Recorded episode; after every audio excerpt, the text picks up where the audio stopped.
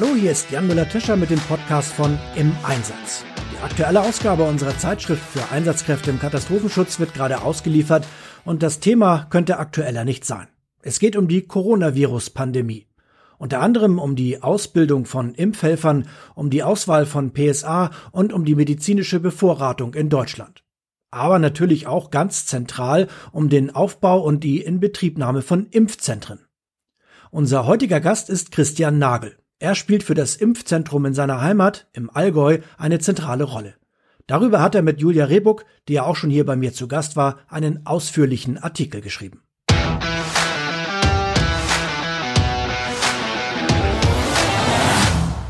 Christian, danke, dass du da bist. Vielleicht kannst du dich mal ganz kurz vorstellen, äh, damit wir wissen, mit wem wir es da zu tun haben. Ja, auch vielen Dank für die Einladung. Also mein Name ist Christian Nagel. Ich bin beim Amt für Brand- und Katastrophenschutz der Stadt Kempten, bin dort Sachgebietsleiter Einsatzbetrieb, also Beamter im Feuerwehrtechnischen Dienst. Genau, und war eben die letzten Monate ähm, ganz überwiegend mit den Maßnahmen zur Bewältigung der Corona-Pandemie beschäftigt. Das heißt, ihr brauchtet zuerst äh, Räume wahrscheinlich. Was habt ihr da genommen eigentlich bei euch?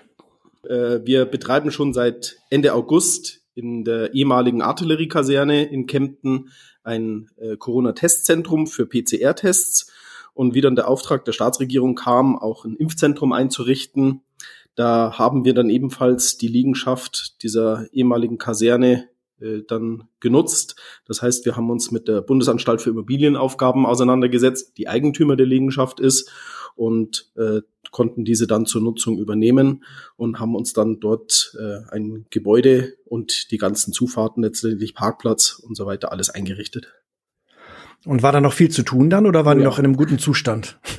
Ähm, also die Ka äh, Kaserne war äh, der frühere Standort äh, des Gebirgssanitätsregiments der Bundeswehr. Das ist 2015 äh, ausgezogen beziehungsweise äh, hat Kempten verlassen und seit 2016 ist die Kaserne nicht mehr in der Nutzung. Ähm, da war relativ viel zu erledigen. Das heißt im Wesentlichen, das war der, der Hauptpunkt, den wir erst klären mussten, inwieweit eine Wasserversorgung überhaupt noch in diesen Gebäuden sichergestellt werden kann, nachdem auch das Wasser dort seit mehreren Jahren abgedreht ist. Ähm, hier haben wir dann ja. auf die Unterstützung des Technischen Hilfswerks zurückgegriffen mit einer Instandsetzungsgruppe, die erstmal geprüft hat, geht es denn überhaupt und dann mit ein paar Instandsetzungsmaßnahmen die Wasserversorgung in den Gebäuden wiederhergestellt hat. Das war so der ganz, ganz große Punkt. Und dann natürlich alles, was in der Kaserne, die seit vier Jahren nicht mehr in Nutzung ist, ähm, das heißt, Räume mussten äh, aufgeräumt werden, äh, teilweise äh, geleert werden, dann äh, Grundreinigung musste durchgeführt werden, Malerarbeiten, ähm, eventuelle Wasserschäden, die, die vorhanden waren, mussten beseitigt werden. Allein für die Malerarbeiten sind zwei Tonnen Farbe von den Malerbetrieben verstrichen worden. Okay. Also waren umfangreiche Instandsetzungsarbeiten, aber es war letztendlich der einzige äh, Platz im Kemptner Stadtgebiet einfach von den äh, Größenanforderungen her, der wirklich dauerhaft nutzbar war, dass wir sagen, wir können dort ähm, im schlimmsten Fall im 24-Stunden-Betrieb ähm, auch mit mehreren hundert Menschen dort wirklich zugange sein. Und das wäre in allen anderen Bereichen des Stadtgebietes nur sehr schwer umsetzbar gewesen.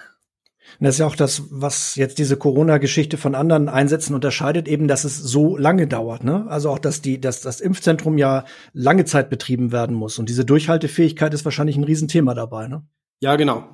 Wir sind natürlich, was die Katastrophenschutzstrukturen betrifft, äh, auf Einsätze ausgelegt, die Stunden dauern, die unter Umständen Tage dauern. Also wenn man jetzt an Hochwasser denkt, da wäre sicherlich so das längste Bereich 10 Tage, 14 Tage. Äh, viel mehr geben die Katastrophenschutzstrukturen eigentlich gar nicht her. Und insofern sind wir jetzt schon seit Monaten oder jetzt schon über ein Jahr in einer absoluten Ausnahmesituation. Zum ersten Mal ist der Katastrophenfall in Bayern ja schon im März 2020 festgestellt worden. Mhm. Und das heißt hier, die Durchhaltefähigkeit der beteiligten Organisationen und auch der Katastrophenschutzbehörden spielt eine ganz, ganz große Rolle.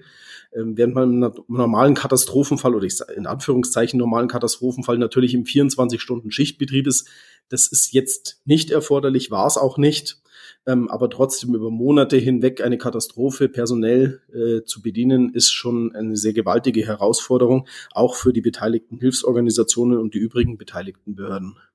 Und wie ist es gelaufen mit Ärzten und mit äh, Assistenzpersonal? Wo habt ihr das hergekriegt und hat das gut funktioniert denn? Das war für uns eine ganz, ganz spannende Frage zu Beginn. Ähm, hier waren wir sehr skeptisch, kriegen wir die Ärzte? Ähm, und da waren wir sehr positiv überrascht. Äh, natürlich werden die von Seiten des Freistaates für ihre Tätigkeit vergütet, aber wir haben äh, sowohl bei den Ärzten als auch beim ärztlichen Assistenzpersonal einen sehr, sehr großen Zuspruch, Freiwilligenmeldungen schon von Beginn an gehabt, die äh, seitdem also wir reden ja jetzt schon seit Impfung Ende Dezember, die seitdem durchgehend im Schichtbetrieb das Impfzentrum besetzen. Ähm, und wir haben zu keinem Zeitpunkt Besetzungsprobleme gehabt. Also da ist wirklich äh, ganz ganz faszinierend, wie viele Leute sich da gemeldet haben. Ähm, insbesondere was die Ärzte betrifft, hatten wir viele Ärzte, die schon im Ruhestand sind. Auch unsere drei ärztlichen Leiter im Impfzentrum sind Ärzte, die sich im Ruhestand befinden, die mhm. sich bereit erklärt haben und jetzt auch im, im Wechselschichtbetrieb, also dass immer mindestens einer anwesend ist, meistens sind zwei anwesend und die so den gesamten Betrieb gemeinsam im Bayerischen Roten Kreuz dort im Impfzentrum gewährleisten. Da waren wir positiv über, sehr positiv überrascht und äh, sind immer noch sehr dankbar dafür, dass sich so viele für die Mitarbeit bereit erklären. Ja, das ist ja nicht selbstverständlich, ne? Weil nur so geht eben diese Durchhaltefähigkeit auch. Ansonsten kann es natürlich nicht funktionieren. Ne? Wo sollen die Leute herkommen? Und die Ärzte sind ja im Katastrophenschutz auch relativ rar gesät eigentlich. Ähm, zumal das ja eine gesamtmedizinische äh, Lage ist. Also Hausärzte, mhm. die auch mitwirken, sind aber ja durch ihren Betrieb in der Hausarztpraxis meistens schon voll ausgelastet. Ähm, wir hatten gerade zu Anfang letzten Jahres die Befürchtung, dass äh, sich noch vor einer Belastung der Intensivstationen sich das Ganze im Bereich der hausärztlichen Versorgung niederschlägt, was Gott sei Dank nicht passiert ist. Mhm. Aber ähm, das kennt man, wenn man so zu seinem Hausarzt geht. Ich glaube, kein ha Hausarzt kann sich über zu wenig Kundschaft beklagen. nee. Und da jetzt noch zusätzliche Aufgaben mit zu übernehmen, ist einfach eine Belastung, die aber wirklich von der Gemeinschaft der Ärzte getragen wird. Ob das jetzt Klinikärzte sind, die sich da engagieren, ob das Hausärzte sind oder Ärzte, die sich im Ruhestand befinden. Ähm, hier ist wirklich ganz viel Engagement dabei und das Gleiche gilt auch für das ärztliche Assistenzpersonal. Also wir brauchen natürlich hier Personal, das die Impfungen selber durchführt. Die Ärzte führen hauptsächlich die Aufklärungsgespräche, entscheiden dann, welcher Impfstoff in Frage kommt, ob eventuell eine Impfung auch nicht durchgeführt werden kann.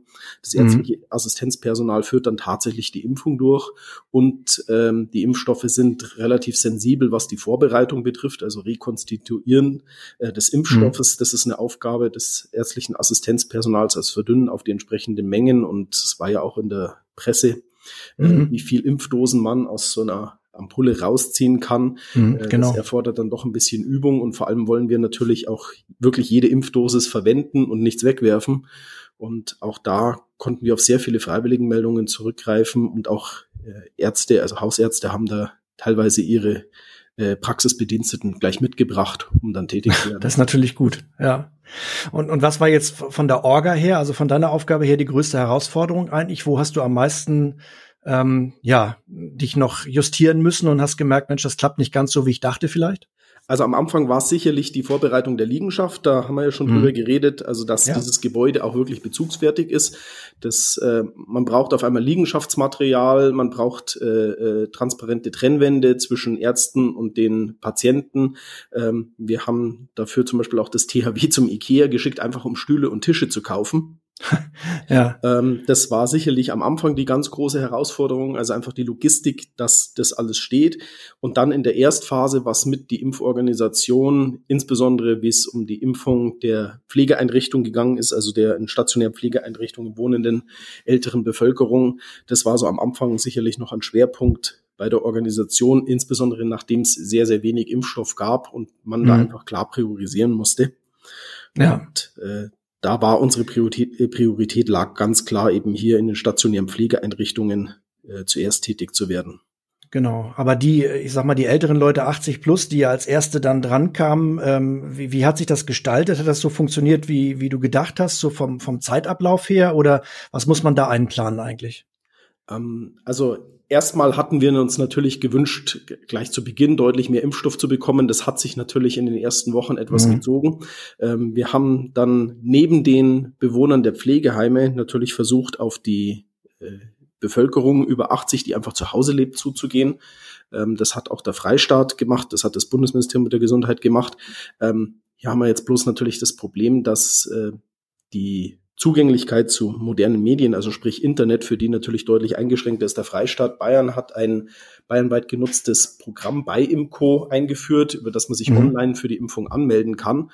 Und das führt jetzt natürlich dazu, dass viele ältere Leute aus der Sicht erstmal abgeschnitten waren. Also ganz viele sind natürlich über ihre Kinder, über ihre Enkel angemeldet worden. Aber für uns war es eine ganz, ganz große Herausforderung, wirklich 100 Prozent der entsprechenden Bevölkerungsteile zu erreichen.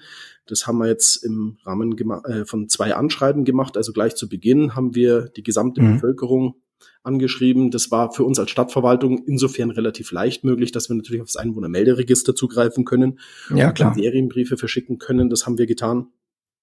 Und dann haben wir jetzt aber nochmal auch eine zweite Welle an Schreiben rausgeschickt, wie wir dann in die dezentrale Impfung gegangen sind. Das heißt, nicht nur mehr in der Kaserne oder in dem Pflegeheim geimpft haben, sondern mehrere Impfstationen im Stadtgebiet angeboten haben. Und auch dort sind wir nochmal ganz gezielt schriftlich ähm, auf die Bevölkerung zugegangen, die dann auch ein Schreiben einfach zurück im Briefkasten äh, werfen konnte, mhm. ohne dass sie eine Briefmarke draufkleben musste. Aber es war einfach für viele sehr schwer, jetzt hat, äh, über digitale Medien hier einen Termin zu bekommen. Und das ist ja. so eine ganz große Erfahrung, die wir gemacht haben. Einfach die Kommunikation mit der älteren Bevölkerung muss einfach zielgruppengerecht sein. Und mit Smartphone und QR-Code kommt man da zumindest derzeit nicht weiter. Also das ist auch was, was du mitnehmen würdest zu anderen Einsätzen jetzt oder in andere Einsätze, dass man eben sagt, okay, vergesst jetzt über die neuen Medien, äh, die, die herkömmlichen Medien nicht, um eben auch Leute zu erreichen, die nicht dabei sind, ne? Genau, also es ist beides wichtig. Man erreicht sehr, sehr viele Menschen über neue Medien, ähm, sei es Twitter, sei es Facebook ähm, und die vielen anderen Dienste, die es da gibt, die man nutzen kann. Aber damit erreicht man eben nur einen Teil der Bevölkerung. Und es gibt eben sehr, sehr viele Menschen, die ähm, bös formuliert letztendlich davon abgeschnitten sind, ähm, mhm. weil es vielleicht auch einfach zu komplex ist, dieses Thema.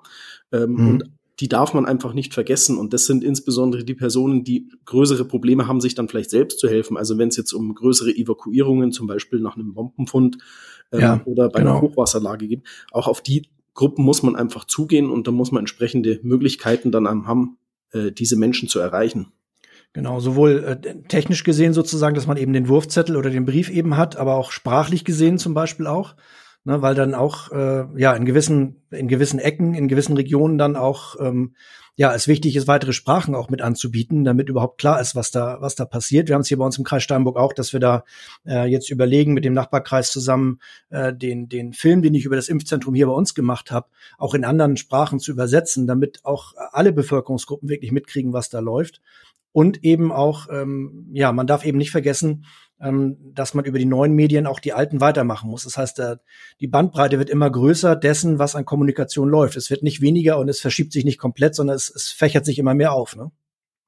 Dem kann ich nur voll zustimmen. Also auch was Sprachen mhm. betrifft, natürlich müssen wir mehrsprachig arbeiten.